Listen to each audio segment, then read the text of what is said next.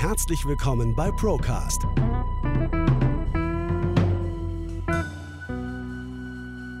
Der Podcast der ProLife GmbH. Wir nehmen Sie mit auf eine Reise hinter die Kulissen der Finanz- und Versicherungsbranche. Hallo Sven. Hi Felix. Schön, dass wir wieder zusammenhocken. Ähm, war ja ein teurer Monat, der April. Es war wieder eine Menge los. Ja, also ähm, ich hatte auch gesagt, wir steigen direkt mit dem ein, was am meisten schmerzt. Wir haben zum zweiten Mal hintereinander 7% Inflation gesehen. Ganz offiziell. Ja, 7,4 wurden ausgerufen. Wahnsinn. Es soll ja zweistellig werden. Ja. Also die Bildzeitung macht ja immer alles sehr plakativ, hat schon das Inflationsmonster jetzt geschaffen und hat gesagt, wir marschieren auf die 10% zu. Also das ist dann die nächste Hürde, die genommen werden muss. Ja, zweistellig. Okay, Wahnsinn. Ja, ich habe auch schon gehört vom ähm, Vizepräsidenten der Deutschen Bank, der auch schon ausgegeben hat, dass er jetzt zweistellig bald prognostizieren wird. Also es wird nicht mehr lange dauern. Spätestens bei einem Öl- oder Gasembargo, hat er gemeint, werden wir im deutlich zweistelligen Bereich dann unterwegs sein. Ja, wie es aussieht, wollen sie das ja nicht so wirklich durchsetzen, ansonsten hätten sie es schon durchgesetzt. Und ähm, lassen wir uns mal überraschen. Wir hoffen einfach alle, dass dieses Embargo nicht kommen wird.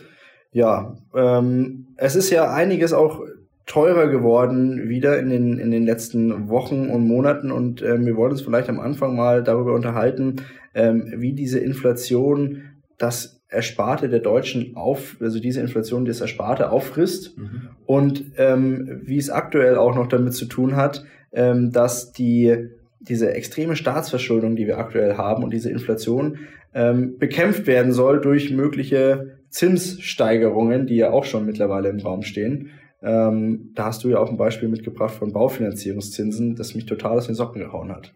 Genau, wir können genau dieses Beispiel aufgreifen und da geht es darum, dass die Bauzinsen jetzt in den nächsten, also man spricht tatsächlich von Wochen, in den nächsten Wochen auf drei Prozent klettern sollen. Wahnsinn.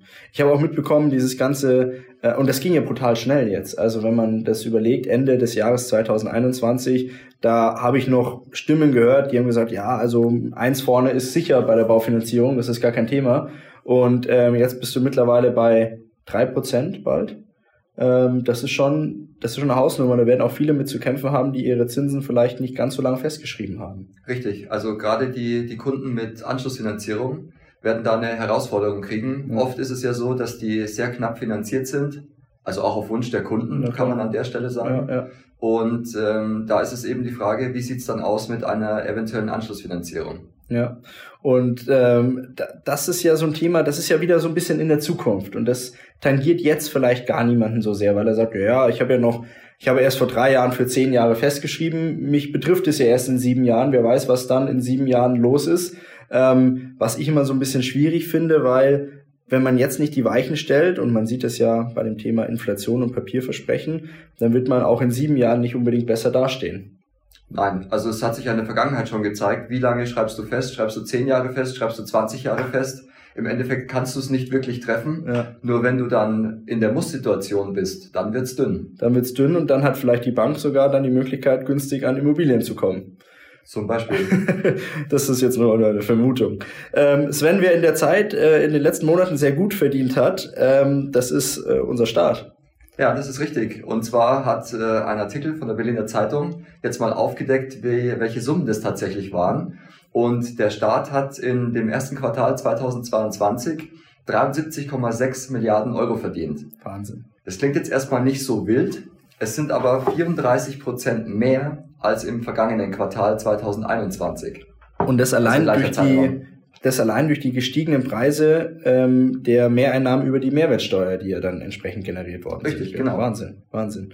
Ähm, und das jetzt nur im ersten Quartal diesen Jahres. Das war rein das erste Quartal. Das zweite Quartal, in dem sind wir jetzt mittlerweile. Und wer sich erinnern mag, am Ende des zweiten Quartals 2022 kommt dann erst dieses Entlastungsgesetz zum Tragen. Also dieses Thema, wo dann die, die Spritpreise und sowas dann entsprechend ähm, günstiger werden. Auch da ein Schelm, der Böses denkt, dass der Staat sich vielleicht hier noch das zweite Quartal mitnehmen möchte. Ja, er macht sich jetzt hier wahrscheinlich nochmal gut äh, Kriegskasse und äh, dann kann man eben diese Erleichterungen da entsprechend ausrufen. Ja. Die gelten ja dann vom 1.6. bis zum 31.8. sollen die ja gelten. Und an der Stelle der Tipp, wenn der Sprit bis dahin 2,30 Euro kostet, dann haben wir keine Erleichterungen. dann haben wir keine Erleichterungen, ne? sondern da sind wir auf dem gleichen Niveau, wie wir uns jetzt gerade eben auch befinden. Und ähm, da verdient der Staat immer noch gut genug mit. Also das ist ja auch so ein Thema, dieses die Inflation ist ja im Endeffekt auch eine Entschuldung des Staates im Endeffekt. Das ist ja ganz klar. Also es war schon immer in der Vergangenheit so und das ist auch jetzt wieder so, dass man über Inflation den Staat sehr, sehr gut entschulden kann. Ja, also das ist meiner Meinung nach auch die Methode, warum man so lange wie möglich schiebt. Also wie du schon gesagt hast, wir reden von den Erleichterungen im zweiten Quartal. Ja. Wieso können wir die nicht jetzt bekommen? Gibt ja Länder, die das auch sofort durchgesetzt haben. Aber ähm, wahrscheinlich haben wir noch genug in der Hinterhand oder in der Tasche, äh, um das noch ein äh, Quartal auszuhalten. Und das ist wiederum ein wichtiger Punkt oder eine interessante Überleitung dazu, was ähm, vor einigen Tagen in der Frankfurter Allgemeinen Zeitung publiziert worden ist. Und zwar wird da gesagt, dass jeder zehnte Verbraucher wegen der Inflation schon sein, an seine Ersparnisse gehen muss. Das hat mich wirklich erschrocken. Also du spürst es auch, wenn du unterwegs bist, dass ähm, die Leute anders einkaufen. Mhm. Also volle Einkaufswegen ist nicht mehr so wirklich. Es geht auch viel schneller an der Kasse. Also du merkst, die Leute kaufen wirklich nur noch das Nötigste. Ja. Und deswegen kann ich mir das gut vorstellen, dass immer mehr Menschen an ihr, an ihr Privaterspartes gehen. Ja. Also vielleicht, um das noch ein bisschen aus der, aus der ähm, Studie hier zu zitieren, 22 Prozent der Befragten sparen überhaupt nicht mehr. Also die haben davor gespart und jetzt nicht mehr gespart. Und 10% der Befragten müssen an ihre Ersparnisse gehen, um einfach nur ums, das, um überleben zu können, sage ich jetzt mal so plakativ. Äh, das heißt, die haben sich schon vielleicht im Alltag eingeschränkt, aber es reicht trotzdem nicht. Die müssen an ihre Ersparte, an ihr Erspartes gehen. Ähm, und wo ich das immer sehe, ist an der Tankstelle. Da muss man auch mal drauf achten. Die Leute ähm, klemmen nicht einfach nur noch die Zapfsäule ins Auto und warten, bis es voll ist, sondern es wird immer nach einem gewissen Betrag getankt. Und der Betrag bleibt vielleicht gleich, das sind immer 30 Euro, nur der Sprit, der reinläuft, der wird von Mal zu Mal weniger und ich komme weniger weit. Ja, früher bist du noch eine gewisse Strecke gefahren mit 30 Euro. Ja. Heute ist es so, gibt's ja alle möglichen lustigen Geschichten im, im Netz, dass du quasi von Säule 1 zu Säule 2 fährst. ja, genau. Und da ein bisschen, vor, ein bisschen mehr reintankst. Und was man auch sieht, äh, die Affinität des Spritpreises gegenüber wird auch immer größer. Das heißt, wenn es irgendwo mal zwei, drei Cent günstiger ist, da ist eine Riesenschlange davor. Äh, und alle machen den, den Tank voll, weil sie denken, okay, ich sichere mir jetzt diese zwei, drei Cent, die ich mir da spare, obwohl es unterm Strich dann vielleicht ein Euro ausmacht auf dem gesamten Tank gesehen. Aber soweit sind wir schon. Das ist richtig. Abonnieren Sie uns jetzt, um keine Folge mehr zu verpassen und immer up to date zu sein. Diese Studie ist wirklich interessant, weil die haben dann auch noch erzählt, ähm, dass 86 Prozent der Befragten davon berichten, dass die Wohnenergiekosten auf jeden Fall so weit gestiegen sind, dass sie das merken. Das ist ja schon mal der erste Punkt, die Leute müssen es merken. Zweiter Punkt, mehr als jeder Dritte versucht, Fernseher oder Haushaltsgeräte deswegen weniger zu benutzen. Und 44 Prozent haben die Heizung runtergedreht, drei Prozent sogar vollständig ausgemacht. Also Wahnsinn. Das ist ja auch publiziert worden. Also im Endeffekt ist es genauso wie das, was wir, was wir im letzten Podcast besprochen haben, ja. dass dieses Priming sehr gut funktioniert. Mhm. Also das mhm. heißt, alles, was damals signalisiert wurde, das wird jetzt weniger, ja. ist tatsächlich leer verkauft gewesen teilweise. Ja. Und jetzt ist es so, es wurden ja auch immer wieder ähm, ja, Hilfsmittel an die Hand gegeben, so nach dem Motto, wenn die Heizung ganz unten ist, spart man am meisten Geld, was logisch ist, aber es war trotzdem, es war trotzdem ein Tipp. Ja. Und ähm, man sieht auch, dass diese Dinge da wieder funktionieren. Ja. Und ich habe auch heute gelesen, dass die Strompreise jetzt um bis zu 50 Prozent steigen. Wahnsinn. Also mit dem heutigen Tag. Also Stichtag heute tatsächlich. Es ist heute drin gestanden, mit heute oder vielleicht war es auch der 1. Mai, ja, ja. bis zu 50 Prozent Erhöhung des Strompreises. Wahnsinn. Gleichzeitig sind die Energiekosten in diesem Jahr schon um 44 Prozent gestiegen. Ähm, Lebensmittel, Alkohol und Tabakkosten um 5 Prozent tatsächlich. Also auch das nicht unerheblich. Ähm, und wir stehen in Europa gesehen in Deutschland eigentlich noch relativ gut da mit unserer Inflationsrate, weil in Litauen sind wir zum Beispiel bei 15,6 Prozent. Und die haben ähm, entsprechend ja auch ähm, mittlerweile eine, eine Volkswirtschaft, die nicht, äh, nicht vernachlässigt werden darf. Die haben 15,6 Prozent Inflation. Ist die Frage, wie weit wir davon weg sind. Ja. Also ähm, du siehst auch zum Beispiel heute, ich war heute am Vormittag kurz einkaufen und mein Lieblingskäse kostet festhalten 60 Prozent mehr. Wahnsinn. Das ist äh, ja, also ähm, ich glaube, man äh, über dieses Thema könnte man stundenlang diskutieren. Ähm, das, was ich nur immer so erschreckend finde, dass dass es, dass das Leben immer noch so normal weitergeht. Die Leute haben es noch nicht begriffen in irgendeiner Form. Die Autobahnen sind voll. Wir waren letztes Mal unterwegs, Sven, zusammen. Die Autobahnen waren voll. Ähm, man geht, äh, man geht Restaurants. Ich war äh, am Samstag war ich in der in der Stadt und wollte am Abend ein Restaurant reservieren. Keine Möglichkeit. Es war alles voll. Die Leute sind unterwegs. Die geben das Geld aus. Die hauen das Geld raus. Ähm, als gäbe es kein Morgen mehr. Vielleicht ist es auch so der letzte, der letzte Stoß noch, der jetzt irgendwie ähm, getätigt wird oder die Leute wollen das Geld so schnell wie möglich raushauen, aber es ist wirklich, es ist brutal. Vielleicht sehen wir auch gerade die, die so sogenannte Schere, das wirklich jetzt sich noch weiter auseinandertreibt, so, ich, ich nenne es jetzt einfach mal ganz plakativ arm und reich. Ja, ja. Das ist jetzt vielleicht die falsche Begrifflichkeit, aber man sieht halt immer mehr, entweder leistest du dir nichts mehr ja. oder du leistest dir mehr. Ja. Und Mittlerweile ist es ja so, und da zitiere ich jetzt wieder einen, einen, schönen Artikel von der Focus Money, also mittlerweile ist es ja auch bezeichnend, ähm, nicht mehr auf der letzten Seite auf, von irgendeinem Hinterhofblatt wird über das Thema Inflation gesprochen, sondern wirklich in renommierten Zeitungen, Frankfurter Allgemeine, Focus Money, Süddeutsche etc. pp. ist es auf der Titelseite. Und hier wurde, ähm, ich zitiere kurz, Blamiert sind all jene Schlauberger, welche die Warnungen von der anziehenden Inflation als Paranoia der Deutschen abgetan haben. Erst wurde die Teuerung geleugnet, dann als vorübergehend verniedlicht und nun, da sie sich nicht länger ignorieren lässt, zu einer guten Inflation umgedeutet, im Namen des Klimaschutzes und was sonst noch alles an untauglichen Hilfsargumenten vorrätig ist. Alles auf einen Punkt gebracht. Alles auf einen Punkt, ja, richtig. Also ähm, wurde ja oder wird uns ja immer noch erzählt, das ist eine gute Inflation. Die Inflation ist für einen guten Zweck, für die für den Klimaschutz, weg von der ähm, weg vom Atomstrom etc. pp. Ähm, eine Inflation kann nie gut sein. 34 Prozent mehr den Staat, nicht vergessen. Richtig, richtig. Für den Staat ist es bestimmt gut. Das ist definitiv eine gute Inflation für den Staat, aber für sonst eben nicht, für sonst niemanden. Und das Thema ist, äh, und da haben wir schon häufig drüber gesprochen, und das ist auch ähm, mittlerweile jetzt ja von den Top-Ökonomen anerkannt, unter anderem dem Herrn Sinn, der gesagt hat, die Inflation wird definitiv nicht vorübergehend sein, sondern ganz im Gegenteil, wie wir es am Anfang angesprochen haben, wir werden irgendwo bei 10 Prozent landen. Gestern, also wir sitzen jetzt hier gerade äh, am 2. Mai zusammen, gestern war Tag der Arbeit, Tag der Gewerkschaften und äh, alle Gewerkschaften haben unisono ähm, extrem, extreme Lohnerhöhungen gefordert. All das bringt natürlich noch, also da, man schüttet Öl ins Feuer tatsächlich, ähm, was diese Inflation angeht, weil wenn jetzt dann auch noch die Löhne steigen, steigen wiederum dann die Preise. Diese Lohnpreisspirale kennen wir alle auswendig und wir kommen aus der Nummer nicht mehr raus da beißt sich irgendwo die Katze in den Schwanz, weil ja. auf der anderen Seite ist es auch so, wie sollen die Arbeitgeber das äh, finanzieren? Ja. Also es wird gefordert, klar. Auf der anderen Seite wird aber auch der Rohstoff, werden die, die Einkaufspreise, alles erhöht sich. Wo genau soll dieses Geld herkommen? Ja. Wo kommt es jetzt aktuell her? Ich habe jetzt eine Studie gesehen oder eine Grafik ähm, über die Staatsverschuldung von Amerika und von Deutschland. Und das ist ja eine Kurve, die in den letzten zwei Jahren angestiegen ist wie, also keine Ahnung, wie die Spitze von Mount Everest oder so. Also das geht nach oben, das ist unfassbar. Also eine Staatsverschuldung in nie dagewesenem Ausmaß. Und gleichzeitig sprechen, sprechen ja jetzt die Zentralbanken davon, dass sie die Zinsen erhöhen müssen, weil sonst ähm, die Inflation nicht in den Griff bekommen werden kann.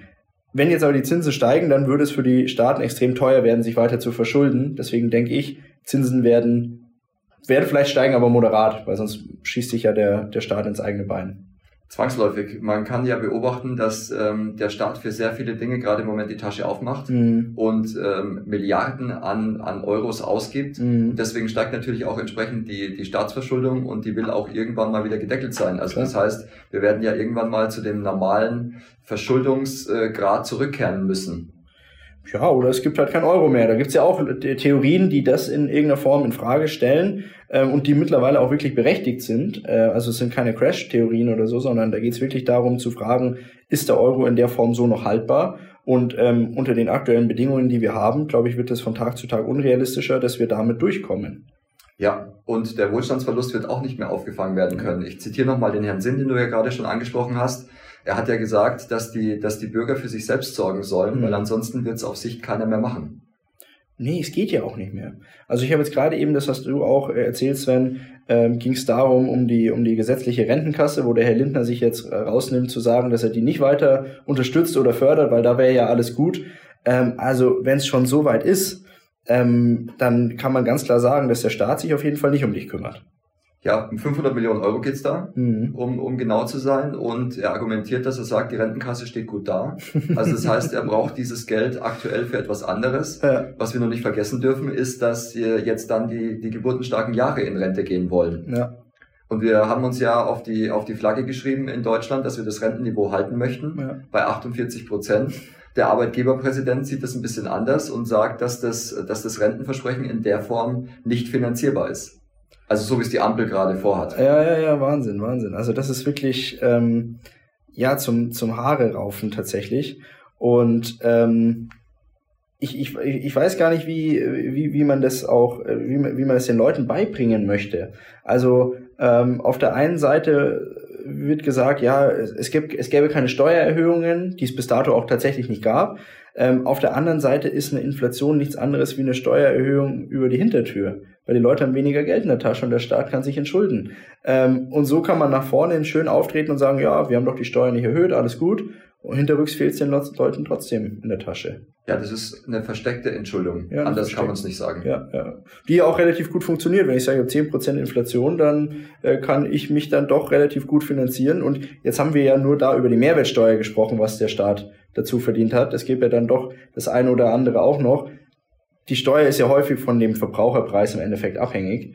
Ähm, ich denke jetzt dann nur zum Beispiel an, keine Ahnung, äh, Grunderwerbsteuer oder sonst was, wenn, wenn Immobilienpreise explodieren, da hat der Staat natürlich auch was davon, von steigenden äh, Immobilienpreisen. Das haben sie ja gut eingefädelt. Es gibt ja so gut wie nichts, wo keine Steuer drauf anfällt. Also von daher, egal ob du einen Hund hast oder eine Packung Zigaretten raus, das ist ja überall nach der mit. Klar, klar. Alkoholsteuer, das Tabaksteuer, klar, das ist dann alles, alles davon entsprechend abhängig. Ja, Wahnsinn. Ähm, ich bin gespannt, wie es da weitergeht, was das Thema Inflation angeht, weil ähm, eins ist klar, wir werden weiterhin auf einem sehr hohen Niveau bleiben und ich bin wirklich gespannt, was wir im Mai dann zu sagen haben, wenn wir wieder zusammenhocken in der Runde. Ähm, und ich bin gespannt, wie das mit den Zinsen äh, weitergeht, weil das wird ja dazu führen, dass nicht nur die Baufinanzierungszinsen weiter steigen, sondern auch jegliche Konsumkredite die Leasingraten würden steigen, weil die Berechnungsgrundlage mit höheren Zinsen gerechnet werden. Und das führt ja wiederum dann zur Inflation. Also eigentlich ja, wir kommen dieser Inflation nicht aus, merke ich gerade. Es ist auch unwahrscheinlich, nochmal zu den Häuselbauern zurückzukommen, äh, dass die, dass die Wohnungen und die, die Häuser billiger werden. Mhm. Also das heißt, jetzt hast du trotzdem das gleiche Niveau an Preisen, die du zu zahlen hast. Und auf der anderen Seite einen höheren Zinssatz. Das heißt, auch dieses Finanzierungsthema plus Inflation, plus weniger Geld und, und, und, das ist, wie du schon vorher gesagt hast, man kann, man weiß gar nicht, wo man anfangen und aufhören soll, ja. weil das, das zieht sich einfach durch. Ja, ja. Das ist wirklich ähm, eine verrückte Sache. Und ähm, wenn ich jetzt Sparer wäre, der in irgendeiner Form in einem Papierversprechen investiert bin, dann würde ich mir extrem Gedanken machen aktuell. Ähm, und ich hoffe, dass wir äh, mit unseren Ausführungen dann natürlich auch immer den einen oder anderen treffen, der sich darüber dann Gedanken machen kann und sich eben dieser Spirale entziehen kann, dann unterm Strich. Das ist Teil ähm, oder Zweck des, äh, des Podcasts, dass sich die Leute wirklich mit ihren, mit ihren Sachen auseinandersetzen, sie prüfen und für sich selber entscheiden, was sie am besten damit machen. Richtig. Das Schlechteste, was man machen kann, ist sich im ersten Schritt überhaupt nicht damit auseinanderzusetzen, ähm, mit Scheuklappen durch die Welt zu laufen, weil dadurch wird es definitiv nicht besser. Und der erste Schritt ist schon mal zu schauen, was habe ich denn da überhaupt, auf was könnte der Inflation oder der staatlichen Enteignung in irgendeiner Form ausgesetzt sein und dran, wie drittens, wie du es richtig gesagt hast, eine Handlungsempfehlung, sich selbst auszuarbeiten, wie ich jetzt weiter damit vorgehe. Auch vielleicht der Tipp mal an jeden Zuhörer, weil wenn man sieht, tut es noch mal ein bisschen mehr weh. Einfach mal 20.000 Euro in den Inflationsrechner eingeben und Sie brauchen jetzt keine 7 eingeben. Geben Sie einfach mal 3,5 ein und schauen Sie mal, was dann in 10 Jahren tatsächlich mit, mit diesem Geld passiert. Das ist sehr interessant und noch interessanter ist, wenn du den Inflationsrechner umgekehrt rechnest. Das heißt, wenn du sagst, du willst in zehn Jahren die Kaufkraft von jetzt 10.000 Euro haben, die ich jetzt habe, was du dann in zehn Jahren haben musst. Das ist noch krasser, weil dann weißt du, okay, ich habe jetzt 10.000 Euro, muss in zehn Jahren 15.000 Euro haben, sonst geht sich's nicht aus. Ich wollte es nicht ganz so demotivieren, aber ich hab, dann habe ich dein, den den Job übernommen. ähm, in, in dem Zusammenhang ähm, kommt man ja zwingend nicht daran vorbei, dass die Lebensversicherungsgesellschaften immer wieder für negative Schlagzeilen sorgen. So auch wieder im April. Also wir werden weiter fleißig mit ähm, für uns guten Artikeln versorgt. Und zwar haben zwei Lebensversicherungsgesellschaften, ähm, die Zurich und die AXA, wobei die Zurich ja das Z jetzt gecancelt hat Also müssen wir Urich sagen vielleicht, ich, ich weiß es nicht. Ähm, diese zwei Versicherer wollen ihre Altbestände loswerden, die wollen in den Runoff gehen. Richtig, die lassen sich gerade beraten, einen Teil ihrer Altverträge abzugeben. Mhm. Da sprechen wir bei der, bei der Zürich zum Beispiel von knapp einer Million Kunden, also es sind 800.000 Kunden, mhm. die hier in den, in den Runoff geschickt werden sollen. Jetzt ist der letzte Runoff in Deutschland, den wir mitbekommen haben, ja schon eine Zeit lang her. 2018 war das. Damals ist die Generali vom Markt verschwunden und wurde in die Proxalto umgewandelt. Ähm, wir haben das letzte Woche ganz kurz angesch äh, letzte Woche beim letzten Podcast ganz kurz angeschnitten, aber vielleicht Sven, dieses Thema Runoff, ähm, was ist das und vor allem, was ist das, das, das Schlimme daran für den Sparer? Also der Kerngedanke ist, dass man den Verwaltungsapparat verschlankt. Mhm. Also das heißt, man sagt ganz einfach, wir, wir drücken die Verwaltungskosten nach unten. Deswegen hat dann der Kunde am Ende des Tages mehr davon, wenn wir ihn abgeben. Also wenn wir ihn an ein neues Unternehmen abgeben. Mhm. Oft sind es aber, ähm, nicht oft, es sind immer Initiatoren, die natürlich auch Profit machen wollen, um es auf den Punkt zu bringen. Und wir erleben das halt auch immer wieder, was dann mit dem Service passiert. Vielleicht geht's nur uns so, vielleicht geht's auch den Zuhörern so oder Leuten, die sich damit beschäftigen. Auf alle Fälle können wir ganz klar sagen, dass der Service darunter leidet. Ja.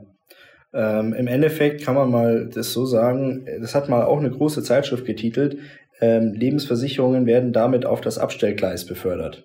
Also die werden dann nur noch irgendwie abgewickelt, mehr oder weniger gut, eher weniger. Ähm, und man muss ja auch mal eins sehen, da sind ja Investoren dahinter, die haben ja ähm, ein gesteigertes Interesse daran, das Maximale rauszuholen für sich selbst und für die Aktionäre, aber nicht unbedingt für den Versicherungsnehmer, der dahinter steht. Genauso ist es. Sie nehmen ja zum Beispiel auch kein Neugeschäft an. Also das heißt, es wird der, ähm, der Bestand verwaltet mit dem, mit der Hoffnung, eben diesen, diesen Apparat, diesen Kostenapparat so weit zu senken, dass für, in Anführungszeichen, alle Beteiligten mehr Geld übrig bleibt, Aktuell ist es so, dass man sagen kann, und das sagen nicht wir, sondern das sagen Experten und Leute, die das geprüft haben, dass die Investoren mit dem größten Anteil da rausgehen. Klar.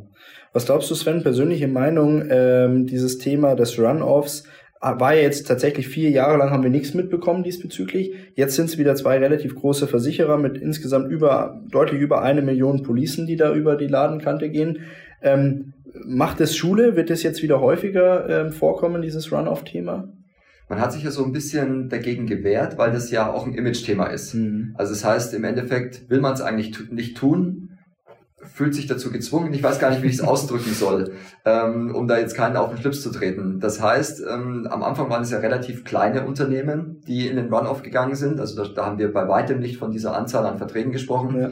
Die Proxalto hat dann mal richtig ein Statement gesetzt. Es waren ja dann vier Millionen Verträge, ja. die dort in den Run-Off gingen. Und es kann natürlich durchaus passieren. Und es ist immer noch besser, in den Run-Off zu gehen, als wenn dem Unternehmen selbst etwas passiert. Das ist richtig, ja.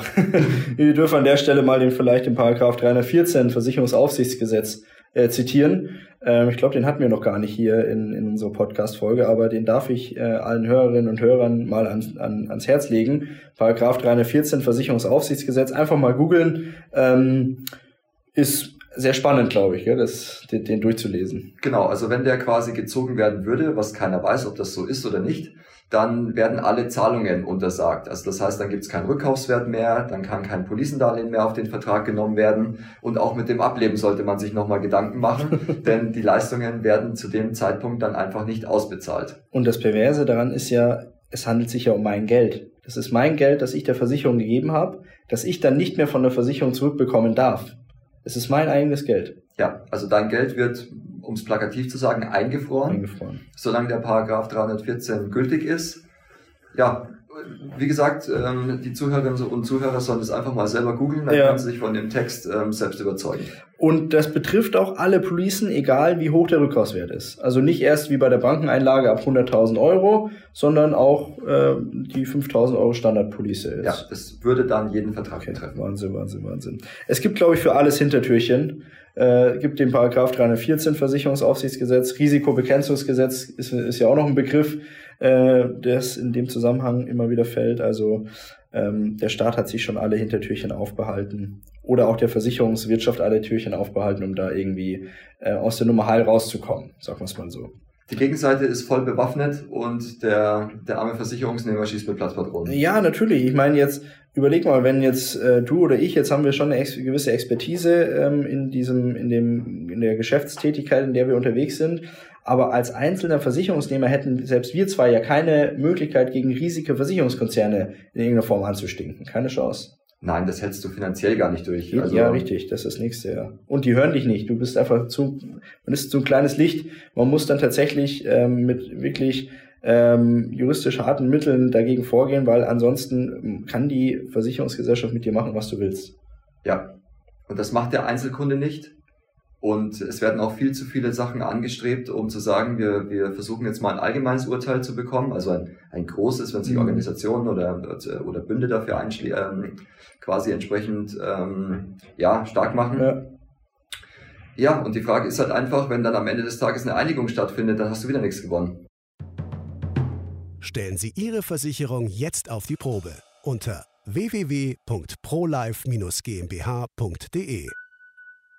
Da war doch jetzt irgendwas mit dieser Finanzwende. Äh, die hat doch im April auch irgendwie, das war auch so eine Organisation oder ein Verbund für Sparer, die irgendwie gegen eine Versicherung vorgehen wollte. Genau, da ging es um die Kürzung der Rentenfaktoren. Die, die wollen ein Urteil, also mhm. da gibt es noch nichts, sondern mhm. die streben jetzt eben diesen Prozess an, mhm. um zu sehen, ob das, äh, ob das Gültigkeit hat, dass man quasi einseitig diesen Rentenfaktor kürzen darf. Das wird jetzt gerade ja, ein Thema vor Gericht.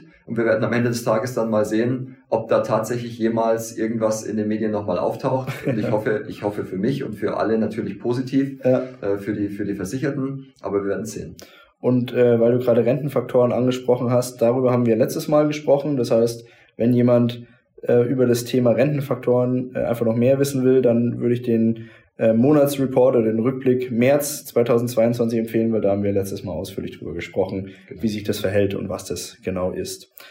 Ja, also auch äh, zusammenfassend hier bezüglich den Lebensversicherungen, auch diese haben sich ähm, ja nicht gerade wieder von ihrem besten Licht gezeigt. Ich weiß nicht, gab es sonst noch ähm, Sachen, die die Lebensversicherungen im April äh, nicht ganz so gut gemacht haben, über die wir noch sprechen können? Also es gibt noch einen Artikel im Handelsblatt, den kann man auch nachlesen, der ist auch sehr interessant.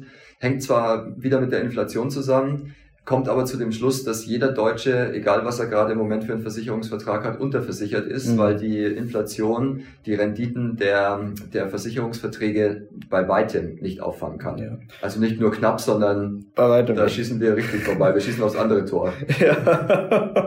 Also Eigentor quasi fast schon. ähm, ja, wir, wir haben es letztes Mal besprochen. Wir haben, glaube ich, eine laufende Verzinsung von 1,98 Prozent. Vorkosten und die Kosten wurden irgendwie bei 1,9 Prozent deklariert, dann weiß man schon mal, was unterm Strich übrig bleibt, nämlich fast nichts. Und dann kommt noch 7,5 Prozent Inflation obendrauf. Das heißt, ich bin der Inflation eigentlich äh, ja schutzlos ausgesetzt. Da kann ich das Geld auch unterm Kopf Kopfkissen parken. Dort ist es genauso schlecht aufgehoben. Wir haben ja seit langem diese Niedrigzinsphase, mit der die Versicherungsunternehmen zu kämpfen haben. Und wie du schon gesagt hast, wir sprechen ja von der Durchschnittsverzinsung unberücksichtigt von Risiko und Kosten. Ja, ja. Ja, es ist wirklich, ähm, äh, es sind tragische Zeiten für Sparer, aber wir möchten ja hier nicht zu, zu pessimistisch werden, ähm, weil dieser Podcast ist ja auch dazu da, Möglichkeiten äh, aufzuzeigen, die man hat. Und die gibt's ja definitiv noch. Man muss sich eben nur damit auseinandersetzen und man muss jetzt ähm, halt auch mal die Beine in die Hand nehmen und sich halt mal eine Nacht über hinhocken und alle seine Verträge sichten und sich dann im Zweifel auch Profis mal an die Seite holen es kann ja keiner in die Zukunft schauen. Ja. Also das können wir nicht, das kann auch kein anderer. Nur man kann so ein bisschen die Vergangenheit bewerten. Und wenn man einen Blick in die Vergangenheit nimmt, dann sieht man, dass egal, wir brauchen nicht nur zehn Jahre zurück, sondern wir können ganz, ganz weit zurück in die Vergangenheit. Und Sachwerte haben immer Papierwerte geschlagen. Ja. Und wenn man sich damit beschäftigt, ähm, wofür man auch immer eine Affinität hat, das ist, äh, das bleibt ja hier an der Stelle offen. Ja. Kann man trotzdem sehen. Ich habe mal einen tollen Spruch gehört. Man kann die, man kann das Leben nur nach vorne leben und rückwärtend betrachtend äh, quasi bewerten. Ja. Und das kann man mit den Sachwerten auch tun und das kann man auch mit Papierwerten tun. Ja. Ja, definitiv. Und äh, um dieses Stichwort rückwertend, äh, rückblickend bewerten nochmal aufzunehmen, ich habe noch ein paar interessante Punkte, was die deutsche Wirtschaft angeht. Und zwar wurden im letzten Jahr so wenig Autos in Deutschland produziert wie seit 41 Jahren nicht mehr. Also letztes Jahr wurden 3,1 Millionen Autos in Deutschland produziert. Ähm, weniger Autos hatten wir das letzte Mal vor 41 Jahren tatsächlich produziert. Und da, glaube ich, weiß man jetzt schon, was die Stunde geschlagen hat. Ähm, wenn unsere deutsche Autoindustrie, die, wo wir irgendwo mal bei sieben Millionen Autos waren im Jahr, äh, mittlerweile irgendwo bei 3,1 Millionen Autos rumdümpelt. Gut, ich glaube, es liegt nicht am Verkauf, sondern es liegt eher daran, dass sie sie nicht produzieren können. Klar, klar, klar. Ich erlebe das ja gerade selber. Ich habe äh, auch mir gewünscht, dass ich jetzt dann mein Auto bekomme. Diesen Wunsch habe ich jetzt aufgegeben und habe die Bestellung storniert, weil ich noch nicht mal nach acht Monaten eine Auftragsbestätigung bekommen habe. Ja, ja. Und das sind eben so Sachen, wo ich sage, okay, ähm, Sie haben ja auch im letzten Monat geschrieben, also im April, dass die Zulassungsraten so niedrig wie noch nie waren. Mhm. Überraschung. Überraschung, ja, es kommt keiner an seine, kein sein Auto und ähm, aber das ist auch wieder so ähm, und das vielleicht jetzt zum Abschluss hin, wie wie können es sich in Zukunft auswirken, ähm, dass man man gewöhnt sich an die Situation. Vor zwei Jahren noch, wenn einem das jemand erzählt hätte, da hätte man gesagt, oh, dann verklage ich den Händler, da irgendwo kriege ich schon ein Auto her. Und mittlerweile ist das so normal und ich habe Angst, dass das auch bei, bei vielen anderen Sachen normal wird. Also, dass es normal wird, dass man kein Gas bekommt, dass man, dass die Wohnung halt kalt ist oder ein Raum in der Wohnung nur beheizt ist, dass es normal wird, dass ich äh, nur ratierlich Essen kaufen kann oder sonst irgendwie, weil mir ist da zu wenig, ähm, wie soll ich sagen, zu wenig Aufmerksamkeit oder Aufregung dahinter tatsächlich. Gut, die kriegen ja keinen Druck von da oben. Ja. Also es macht ja keiner wirklich Druck von der Bevölkerung. Ja, ja, Ansonsten ja. würde das wahrscheinlich anders aussehen. Ja. Und ich animiere jetzt hier nicht zu irgendwelchen Demonstrationen oder irgendwas, sondern es geht einfach darum, dass die Gemeinschaft mehr bewirken kann als der Einzelne. Ja. Und solange wir alles hinnehmen, wie es da draußen ist, also hinnehmen, falscher Begriff, solange wir damit leben können, ja. was da draußen ist, wird auch nicht viel passieren. Ja, gerade auch finanziell hinnehmen. Also ich meine, ähm, aber da ist auch wieder jeder Einzelne seines Glückes Schmied, weil, wie ich gesagt habe, es gibt ja Lösungen. Nur viel zu wenig Leute beschäftigen sich damit, zu sagen, das Geld jetzt zu sichern, abzusichern. Ähm, man soll nicht alles auf eine Karte packen, aber dass man doch so, so ein bisschen die Schäfchen ins Trockene gebracht hat, was das Thema Sachwerte zum Beispiel angeht, ähm, um für die Zukunft einfach ordnungsgemäß aufgestellt zu sein. Und da muss ja nur jeder mal selber für sich selbst sorgen, da wäre auch, da wäre auch schon jedem geholfen. Es erspart zukünftigen Kopfschmerz. Richtig, ja. ja guter, guter Punkt, Sven. Vielleicht können wir das so auch, auch stehen lassen, ähm, weil wir haben jetzt schon über wirklich viele Themen gesprochen und ähm, es ist einfach erschreckend. Was glaubst du, wie ähm, Prognose in den Mai? Wir sind jetzt gerade am 2. Mai. Äh, erwartest du irgendwas Besonderes oder Spannendes im Mai? Also ich würde mir wünschen, dass wir hier sitzen und sagen, die Inflation hat sich reduziert auf zwei Prozent, ähm, was, wahrscheinlich, was, was wahrscheinlich nicht passieren wird. Nee, ich hoffe einfach, dass sich die Sachen einpendeln. Also auch, dass mal diese, was da draußen alles passiert, dass wir mal zurückkehren in eine Normalität, dass ja. jeder wieder, sag ich mal, sich auch auf sich selbst konzentrieren kann und für sich selbst da sein kann. Und äh, da wäre dann jedem schon geholfen. Das glaube ich auch und äh, danach kann nichts mehr kommen, Sven. Ich lasse es jetzt einfach mal so stehen. Es hat mir wieder Spaß gemacht. Ebenso. Und ähm, dann schauen wir, was der Mai uns bringt. Und liebe Zuhörerinnen, liebe Zuhörer, danke, dass Sie wieder dabei waren. Ähm, abonnieren Sie gerne unseren, unseren Kanal hier und unseren Podcast. Und dann hören wir uns alle zusammen in, in vier Wochen wieder. Bis machen wir das. Machen Sie es gut. Danke. Ciao, ciao.